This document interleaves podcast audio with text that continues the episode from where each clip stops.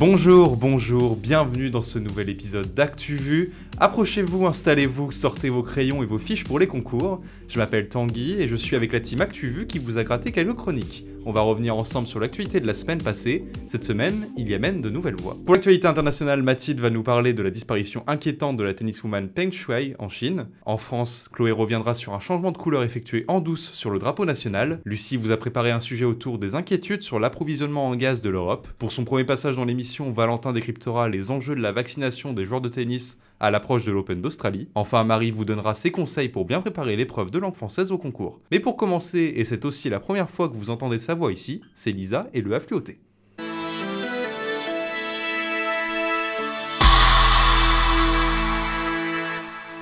En Inde, la pollution atmosphérique atteint des niveaux alarmants. Les autorités locales ont dû adopter des mesures drastiques, restrictions de déplacement, arrêt des travaux de construction ou encore fermeture des écoles. Depuis dix ans, ce phénomène se reproduit à la même période à cause du brûlis agricole, de la fête d'Iwali et du trafic automobile important. Le journaliste américain Danny Fenster a été gracié. Détenu en Birmanie depuis mai par la junte au pouvoir, il avait été arrêté trois mois après le coup d'état militaire alors qu'il tentait de quitter le pays. La Birmanie a connu un putsch le 1er février dernier qui a mis fin à une parenthèse démocratique de dix années. Après la Chine, la Birmanie est le pays au monde qui a mis le plus de journalistes en prison. Environ un millier de migrants ont été évacués mardi à Grande-Sainte dans le nord. Ces personnes exilées occupaient une friche privée depuis plusieurs semaines et leur afflux s'était intensifié ces derniers jours. Des Afghans, des Iraniens, des Irakiens ou encore des Kurdes vivent dans ce campement sans toilette ni eau courante. Sur place, les associations comme les journalistes ont été tenus à l'écart par les forces de l'ordre. La proposition de loi sur la maltraitance animale a été adoptée ce jeudi. La loi prévoit notamment l'interdiction progressive des animaux sauvages dans les cirques et la fin de la vente de chiots et de chatons en animalerie. Des peines plus lourdes seront également mises en place en cas d'abandon et la vente en ligne mieux encadrée. Pour Jacques-Charles Fonbonne, le président de la SPA, c'est, je cite, la fin de l'animal marchandise et de l'animal spectacle. Un tableau de Frida Kahlo bat tous les records. Lors d'une vente aux enchères mardi à New York, un autoportrait de l'artiste mexicaine intitulé Diego Illo a été vendu 34,9 millions de dollars, soit environ 30 millions d'euros. C'est le fondateur du Musée des Arts latino-américains de Buenos Aires qui en a fait l'acquisition. La toile est devenue l'œuvre d'art latino-américaine vendue aux enchères la plus chère de l'histoire. Everybody knows the rules. You are entitled to a beautiful new blue passport. We did it, Joe. God bless you all. Où est Peng Shuai? C'est la question que tout le monde se pose aujourd'hui, Mathilde. Et oui, vous n'avez pas pu passer à côté de la disparition de la joueuse de tennis chinoise qui a notamment gagné Roland Garros en double en 2014. Même sur Twitter, le hashtag Where is Peng Shuai prend une ampleur considérable. Cette semaine a été riche en rebondissements. Que s'est-il passé? Eh bien, le 2 novembre, elle poste une publication sur Weibo, c'est un peu le Twitter chinois, et dans ce post, elle explique avoir été violée. Je cite J'avais très peur cet après-midi-là, j'ai d'abord refusé, je n'arrêtais pas de pleurer. 26 millions de personnes voient cette publication et seulement une demi-heure après, tout est supprimé. Maintenant, tous les messages qui contiennent le mot tennis et son emoji ainsi que le nom Peng Shuai ont disparu de Weibo. Une suppression qui interroge sur cette étrange disparition. Beaucoup de stars du tennis réagissent, c'est le cas de la française Alizé Cornet sur la chaîne RTL. La priorité absolue à l'heure actuelle, c'est de savoir si euh, Shuai Peng va bien. Et je comprends pas comment on peut ne pas avoir cette info. Je connais des joueuses qui ont essayé de la joindre mais qui n'ont pas réussi. C'est inquiétant en fait parce qu'on se demande, euh, on se demande ce qui se passe. Il faut effectivement que ça remonte le plus haut possible dans la hiérarchie pour nous rassurer.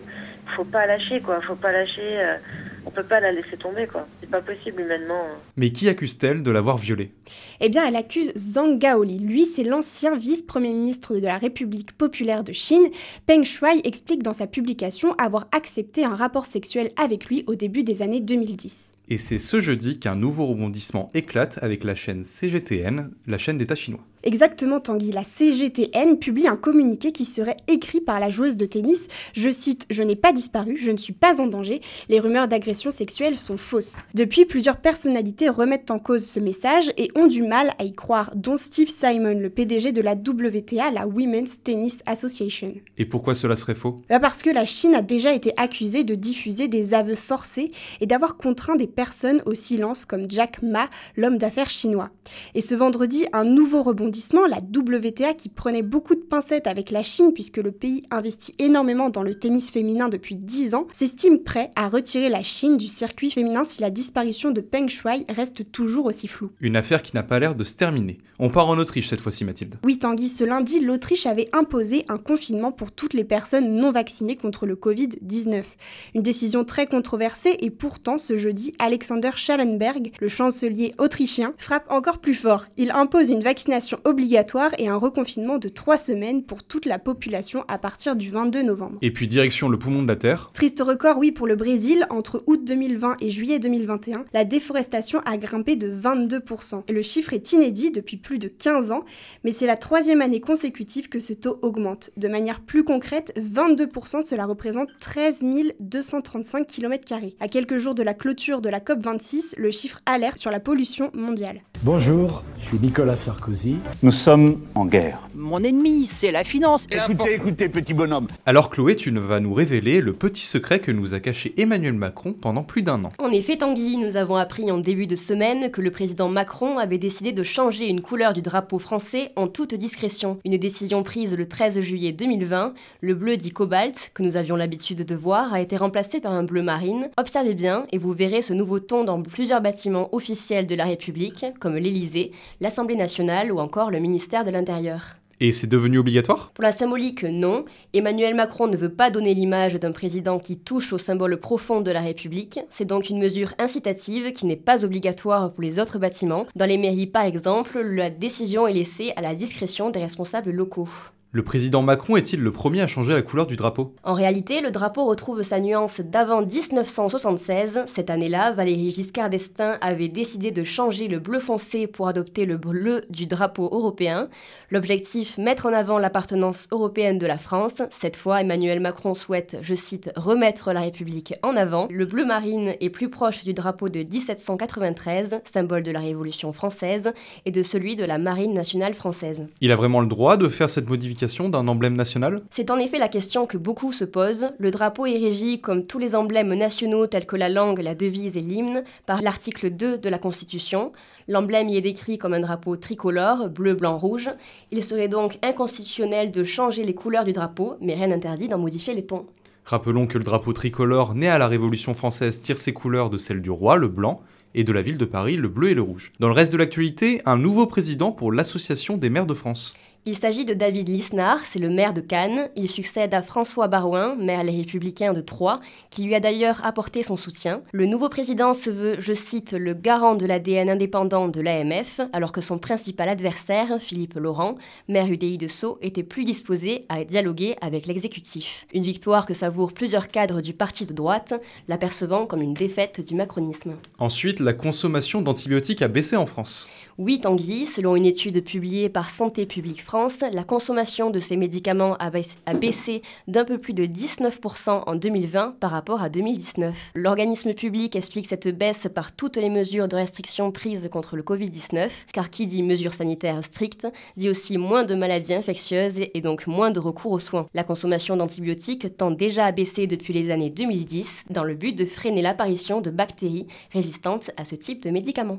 Enfin, quoi de neuf à Bordeaux? Une nouvelle décision du maire écologiste de la ville, Pierre Urmic, qui fera bouder les fumeurs mais sourire les enfants. L'arrêté municipal établit un périmètre sans tabac autour des écoles et sera étendu dans un deuxième temps aux crèches, collèges et lycées. Pour ceux qui essaieront d'allumer une cigarette malgré l'interdiction, ce sera 11 euros d'amende, un dispositif qui permet de lutter contre le tabagisme passif chez les plus jeunes, responsable de 3000 à 5000 décès par an en France. Le blé, fais gaffe. Un coup t'en as, un coup t'en as plus. Elle est là, la réalité de nos hôpitaux Oh, gardez vos nerfs Moi, je suis une star des maladies infectieuses. Dis-moi, Lucie, ça sent le gaz par ici, non? Peut-être pas assez Tanguy justement. Ce mardi, l'agence des réseaux allemandes a annoncé suspendre la procédure de certification du gazoduc Nord Stream 2. Un gazoduc, je vois ce que c'est, ça permet de transporter du gaz sur de longues distances. Mais c'est quoi l'enjeu du Nord Stream 2 Très bonne question. Depuis trois ans, des travaux ont lieu pour construire un nouveau gazoduc entre la Russie et l'Allemagne. Il devait permettre de fournir 55 milliards de mètres cubes de gaz en plus par an. L'enjeu, mon cher Tanguy, c'est l'approvisionnement et les prix du gaz en Europe. Ces décisions allemandes bloquent ce nouveau gaz russe juste avant l'hiver et ne pourra pas intervenir avant sa fin. Je ne comprends toujours pas exactement le problème. Le problème, c'est que la consommation de ce gaz est destinée au chauffage et à la production d'électricité, très fort en cette froide saison. Certains craignent une pénurie de gaz, mais surtout une flambée des prix. Et rappelons-le, c'est déjà le cas ces derniers mois. Cette décision intervient à un moment critique. Tout arrive en même temps. Les stockages ont été anormalement bas à la fin de l'été et sont toujours en cours de reconstitution. Des accidents ont eu lieu sur des infrastructures et le manque de vent a rendu les parcs éoliens inopérants. Et à tous ces facteurs, tu sais ce qu'on ajoute encore? Je t'écoute. Une très forte demande de gaz naturel liquéfié en Asie qui a fait monter les prix jusqu'en Europe. Conclusion, depuis un mois, les prix n'ont jamais été aussi hauts et repousser la mise en service du gazoduc Nord Stream 2 ne va clairement pas arranger les choses. On peut le dire, les marchés européens explosent les compteurs. Mais sinon, du côté de la justice, quoi de neuf? Tu as entendu parler du mouvement Balance ton bar? Oui, j'ai cru comprendre que de nombreuses personnes ont été droguées dans des bars et des discothèques. Tout à fait. Depuis quelques mois, de nombreux témoignages relatent ce fait très inquiétant pour la sécurité du monde de la nuit. Le hashtag Balance ton bar s'est répandu sur les réseaux sociaux. Objectif dénoncer les établissements où plusieurs personnes disent avoir été victimes d'ingestion de GHB. La procureure de Paris, Laure Bécaud, a décidé d'agir. Elle a annoncé ce mercredi l'ouverture d'une procédure judiciaire à ce propos. J'espère que ça fera avancer les choses. Et pour celles et ceux qui nous écoutent, prenez soin de vous et de vos proches. Une dernière info en stock, Lucie? Toujours. Pour finir, on va parler de langue française. Le petit Robert a décidé d'introduire le pronom Yel dans ses pages numériques. Comme on peut l'entendre, c'est une contraction entre il et... Euh, elle. Bien vu, il permet d'évoquer une personne quel que soit son genre, une avancée mais qui ne fait pas l'unanimité. Jean-Michel Blanquer, le ministère de l'Éducation nationale et même Brigitte Macron en personne ont critiqué cet ajout. Le directeur général du dictionnaire, Charles Bimbenet, n'en a rien à faire. Il confirme ce pas pour une communication inclusive, comme on peut le lire sur le site du Petit Robert. And the Oscar goes to... Ici Bob Sinclair, j'écoute. Quand on y va, on va agressif. La chatte, la chatte qu'il a, la chatte Vacciné, pas vacciné, le monde du tennis se divise sur la question. De plus en plus de tournois souhaitent ouvrir leurs portes uniquement aux joueurs ayant reçu le vaccin contre le coronavirus. Et oui Tanguy, l'un des quatre grands chelems, l'Open d'Australie qui se tiendra au mois de janvier prochain, a d'ores et déjà assuré qu'aucun passe-droit ne sera accordé aux tennisman et tenniswoman non vaccinés. C'est Daniel Andrews, le premier ministre de l'État de Victoria où se déroule le tournoi, qui l'a annoncé lui-même. Problème, dans le lot des professionnels, certaines stars sont réfractaires au Pfizer, AstraZeneca et autres Moderna. Elles sont soit opposées, soit ne souhaitent pas publiquement donner leur statut vaccinal. Novak Djokovic, par exemple, numéro 1 mondial, ou encore Danil Medvedev, récent vainqueur de l'US Open, en tête de gondole. Ils défendent, comme l'a répété le Serbe mercredi 17 novembre, la liberté de choisir de se faire vacciner ou non. Dimanche dernier, Rafael Nadal a pris position à ce sujet dans le journal espagnol Marca. Je comprends qu'il y ait des gens qui ne veulent pas se faire vacciner, mais cela me semble un peu égoïste. Nous ne connaissons pas à 100% les effets des vaccins, mais nous devons faire confiance aux médecins. Est-ce que l'on sait combien de joueurs et joueuses sont vaccinés à l'heure actuelle? Alors c'est très difficile d'établir cette statistique. En septembre, on sait qu'il a voisiné les 50%, et que cela soit sur le circuit WTA, les femmes, ou ATP, les hommes. Selon les derniers chiffres officiels, il serait d'un peu plus de 65%. Euh, malgré tout, Tanguy, le tennis reste l'un des sports affichant l'un des plus bas taux de vaccination dans le monde professionnel. Par exemple, dans les deux ligues professionnelles de football américain et dans à peu près toutes les disciplines de sport en Europe, on atteint 95 à 100% de vaccination quels sont les enjeux de la vaccination pour le tennis? Alors tu t'en doutes déjà pour les organisateurs, il y a un intérêt euh, d'offrir au public les stars qu'ils réclament sur le cours, donc un intérêt financier. Pour les joueurs, les enjeux sont sportifs et financiers également. Djokovic, il faut savoir qu'il court après le rêve d'être le meilleur joueur de l'histoire du tennis. Pour cela, il lui faudrait un grand chelem de plus que Rafael Nadal et Roger Federer. Tous les trois en ont gagné 20. À 34 ans, il ne reste plus beaucoup d'années aux Serbes sur les cours. Et financièrement, ensuite, les prize money des tournois sont énormes. Cette année, le vainqueur de l'Open d'Australie a empoché 2,75 millions de dollars. Mais plus que tout, l'argent et les titres, la liberté de choix, comme l'a dit Djokovic, sur la vaccination semble être bien plus forte. Quoi d'autre sur la planète sportive et culturelle cette semaine? Eh bien, tu ne l'as peut-être pas manqué, mais le rappeur Orelsan a sorti à minuit vendredi 19 novembre son quatrième album intitulé Civilisation. Vous l'avez peut-être déjà écouté. Vous devez donc savoir que figure sur la tracklist ses amis de longue date, Gringe et Scred, ainsi que The Neptunes, le groupe composé de Pharrell Williams et Chad Hugo, dont le musicien originaire d'Alençon est un grand fan. Un rappeur est tombé sous les balles aux États-Unis. Effectivement, Young Dolph a été tué alors qu'il se trouvait dans un magasin de cookies de Memphis, dans le Tennessee.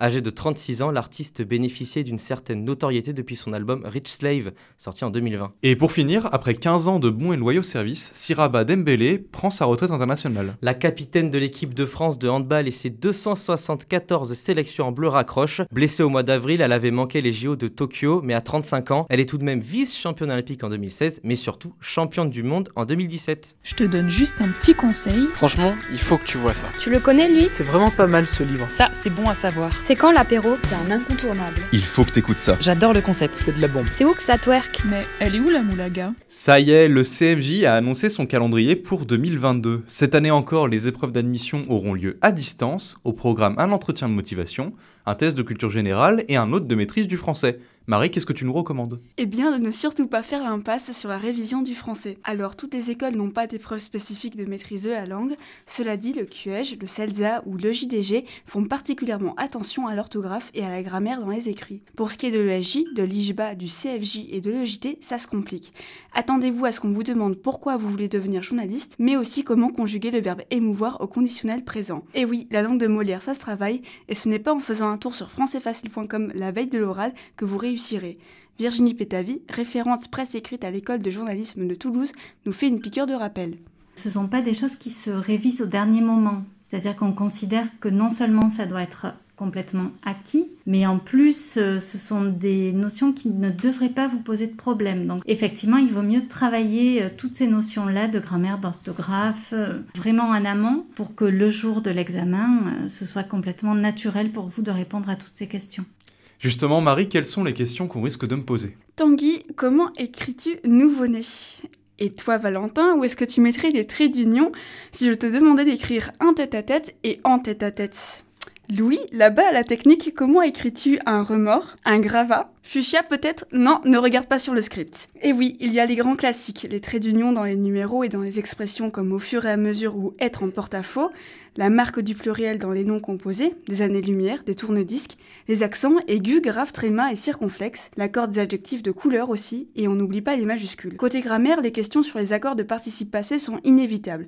Côté conjugaison, je vous invite à replonger dans ces vieux tableaux, valoir au passé, absoudre au présent, acquérir au futur ou clore au subjonctif. Selon les écoles, il y a des épreuves spécifiques. À l'EJT, on mélange féminin et masculin. Une tentacule ou un tentacule, un entracte ou une entracte. Quand l'examinateur vous posera ces questions, ne soyez pas tenté de prendre un échappatoire ou une échappatoire. Au CFJ, on aime bien les paronymes. Vous devrez faire la différence entre subornation et subordination, collision et collusion, recouvrir et recouvrer. À l'IJBA, on vous fait renouer avec les bonnes vieilles figures de style. Et enfin, à l'ESJ, on se fait dictionnaire et on doit donner la définition d'un oukase, d'un remugle ou encore d'un addenda. Marie, tu ne nous abandonnes pas avec nos bécherelles et tu reviens la semaine prochaine pour nous expliquer comment travailler tout ça de manière concrète.